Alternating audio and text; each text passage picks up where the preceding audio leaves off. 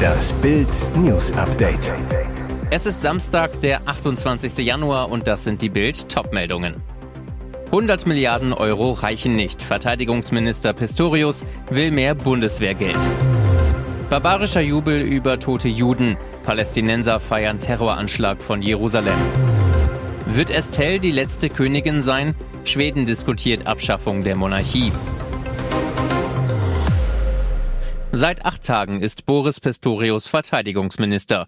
Direkt nach seinem Amtsantritt ging es für ihn hoch her. Vor einer Woche die gescheiterte Rammstein-Konferenz, am Mittwoch dann doch die Ankündigung Leopardwende. Wir schicken Kampfpanzer in die Ukraine. Doch ob er seiner größten Aufgabe, die Bundeswehr auf Vordermann zu bringen, gewachsen ist, ist noch völlig unklar. Im Interview mit der Süddeutschen Zeitung machte Pistorius jetzt klar, das Bundeswehr-Sondervermögen von 100 Milliarden Euro wird nicht reichen. Auch den regulären Etat von rund 50 Milliarden Euro im Jahr hält Pistorius auf Dauer für zu wenig. Verteidigungsexperten warnten ebenfalls bereits, dass das Sondervermögen von 100 Milliarden Euro bei weitem nicht ausreichen werde, um die Bundeswehr wieder umfassend und modern auszustatten. Die Wehrbeauftragte des Bundestages Eva Högel hatte kürzlich von einem Finanzbedarf von 300 Milliarden Euro gesprochen. Pistorius erteilte zudem der von der Ukraine geforderten Lieferung von Kampfflugzeugen eine Absage. Ich halte das für ausgeschlossen, sagte er. Grund, Kampfjets seien viel komplexere Systeme als Panzer und hätten eine ganz andere Reichweite und Feuerkraft. Da würden wir uns in Dimensionen vorwagen, vor denen ich aktuell sehr warnen würde. Es ist eine der schlimmsten Attacken seit Jahren. In Jerusalem hat es am Freitagabend einen Terrorangriff gegeben. Die israelische Polizei teilte mit, dass sieben Menschen getötet wurden. Laut Times of Israel eröffnete der Mann aus Ostjerusalem gegen 20.15 Uhr ortsnahe einer Synagoge das Feuer. Er richtete ein Blutbad an, dann floh er in Richtung eines nahegelegenen Palästinenserviertels. Auf der Flucht traf er auf Polizisten, sie erschossen den Terroristen. Schon kurz nach der Tat kam es zu abscheulichen Szenen. An mehreren Orten im Garten Gazastreifen versammelten sich Dutzende Palästinenser zu spontanen Demonstrationen, um den Anschlag zu feiern. Auch Süßigkeiten wurden verteilt. Ein Sprecher der Terrorgruppe Hamas rechtfertigte den Anschlag als Vergeltung für eine Razzia der israelischen Armee im Flüchtlingslager Jenin im Westjordanland. Dabei wurden am Donnerstag neun Menschen getötet. Hintergrund nach einer Serie von Anschlägen führte die israelische Armee zuletzt vermehrte Razzien durch. Das Ziel, militante Netzwerke zerschlagen. Schockdiskussion in Schweden. Steht die Monarchie vor dem Aus? Ausgerechnet Historiker Hermann Lindquist, der einst Privatlehrer von Kronprinzessin Victoria war, sagt ja. Und Schwedens größte Boulevardzeitung berichtet nun sogar auf der Titelseite. Lindquists Argument, der Königsklan verliert seine adlige DNA. Am Ende ist da nicht mehr viel blaues Blut übrig. Denn König Karl Gustav selbst und alle drei Kinder sind bürgerlich verbandelt. Lindquist prophezeit für Viktorias Erstgeborene, ich glaube, dass Estelle unsere letzte Königin sein wird. Es wird Referenten und Untersuchungen geben und dann wird man sich für die Republik entscheiden. Knallharte Konsequenz, in 30 bis 40 Jahren ist die Monarchie tot. Über die 1980 geänderte Thronfolgeregelung, die Victoria statt Karl Philipp zum Thronerben machte, sagte der König selbst kürzlich, als Vater fand ich es furchtbar. Das hat einiges in meinem Leben verändert. Seit 2020 kickt Emre Can beim BVB. Damals kam er von Juventus zurück in die Bundesliga. Jetzt spricht er erstmals über ein Thema, das ihn immer wieder an seinen Ex-Club erinnern wird.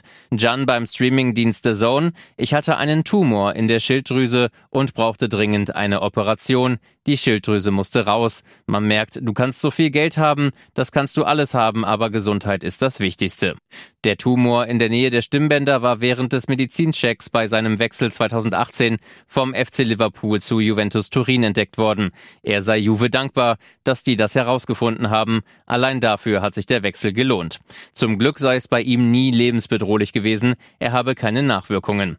Von solchen Dingen sei er früher immer gelangweilt gewesen, aber das gehört im Leben dazu. Das rate ich jedem, egal wie gesund er ist. Wenn man solche Dinge rechtzeitig feststellt, kann man handeln. Bei mir war es rechtzeitig und dafür bin ich den Ärzten extrem dankbar.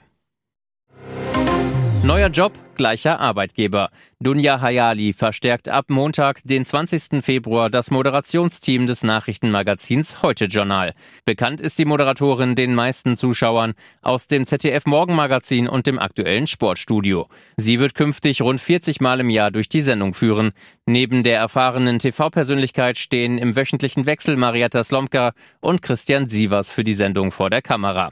ZDF-Chefredakteurin Bettina Schausten, die besten Köpfe sollen unser Flaggschiff Heute Journal präsentieren und profilieren. Jede und jeder mit dem eigenen Charakter, aber alle mit höchster journalistischer Erfahrung, Kompetenz und Unabhängigkeit. Ich freue mich sehr, dass Dunja Hayali neben dem Morgenmagazin nun gelegentlich auch das Heute-Journal moderieren wird.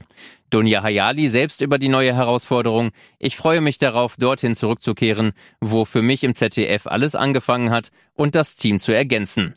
Wirklich neu ist die Erfahrung im Heute-Journal für Hayali nicht, denn von 2007 bis 2010 war sie bereits als Co-Moderatorin dabei. Außerdem ist sie seit 15 Jahren fester Bestandteil des ZDF Morgenmagazin, das sie zusammen mit Mitri Sirin präsentiert. Und jetzt weitere wichtige Meldungen des Tages vom Bild Newsdesk. Nach langem Hin und Her, Startdatum fürs 49-Euro-Ticket steht. Bund und Länder haben sich auf einen Start des 49-Euro-Monatstickets im Nahverkehr zum 1. Mai geeinigt. Das sagte NRW-Verkehrsminister Oliver Krischer als Vorsitzender der Verkehrsministerkonferenz am Freitag nach der Sitzung einer Bund-Länder-Arbeitsgruppe. Es steht noch die Zustimmung der EU-Kommission aus. Verkaufsstart des bundesweiten Tickets für Busse und Bahnen im Regionalverkehr soll der 3. April werden. Die Einigung bedeutet aber auch, für Ausflüge über Ostern kann man das neue Günstig-Ticket noch nicht nutzen. Einig wurden sich die Verhandler laut Krischer auch über das sogenannte Jobticket. Arbeitgeber sollen demnach die Möglichkeit bekommen, das Ticket mit einem fünfprozentigen Rabatt zu kaufen. Kein finales Ergebnis gab es laut der deutschen Presseagentur bei der Frage, wie digital das Ticket zumindest am Anfang wird. Bundesverkehrsminister Volker Wissing strebt ein ausschließlich digitales Ticket an. Der Verband deutscher Verkehrsunternehmen forderte zuletzt aber zumindest übergangsweise die Möglichkeit für Verkehrsverbünde, auch ein Papierticket ausstellen zu können. Nicht alle Verbünde verfügen demnach über die Möglichkeit, ein digitales Ticket anbieten zu können. Zahnarztsohn tötete Jesse L. Höchststrafe für Kopfschusskiller Max D. Er hatte es auf einen Unfall geschoben, das Tatgeschehen aber immer wieder anders geschildert. Letztendlich nahm das Landgericht Leipzig ihm diese Ausreden nicht ab. Kopfschusskiller Max D. bekam wegen Mordes die Höchststrafe, zehn Jahre Jugendhaft. Richter Michael Dahms sagte, die Kammer ist überzeugt, dass die Schussabgabe nicht auf einem Ungeschick beruht, wie sie es behauptet haben. Sie haben Jesse Allen einen Hinterhalt gelockt. Das Motiv sei die prekäre wirtschaftliche Lage des Angeklagten gewesen. Demnach sei Zahnarztsohn Max D. Anfang 2022 zahlungsunfähig gewesen, habe die nächste Miete nicht mehr zahlen können, weil er über seine Verhältnisse lebte. Deshalb täuschte er seinem Freund Jesse L. einen Drogendeal vor und ließ ihn fünf Kilo Marihuana besorgen, das er dann selbst weiterverkaufen wollte. Max D. fuhr mit ihm am 11. Januar 2022 auf ein Feld am Flughafen Leipzig-Halle. 18.26 Uhr kamen sie laut Funkzellenauswertung dort an. Kurz darauf soll Max D. seinem Freund aus nächster Nähe in den Kopf geschossen haben. Der erstickte an dem austretenden Blut.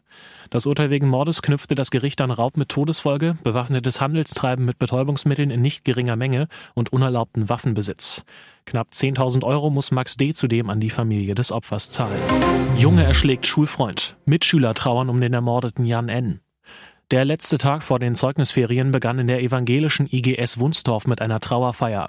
Am vergangenen Mittwoch soll Finn L. seinen Schulfreund Jan N. mit den Worten Lass uns spielen in den Tod gelockt, ihn mit einem Stein erschlagen haben. Einen Tag später wurde die Leiche von Jan gefunden. Seitdem sitzt Finn wegen Mordes in U-Haft. Das Entsetzen in Wunsdorf ist groß.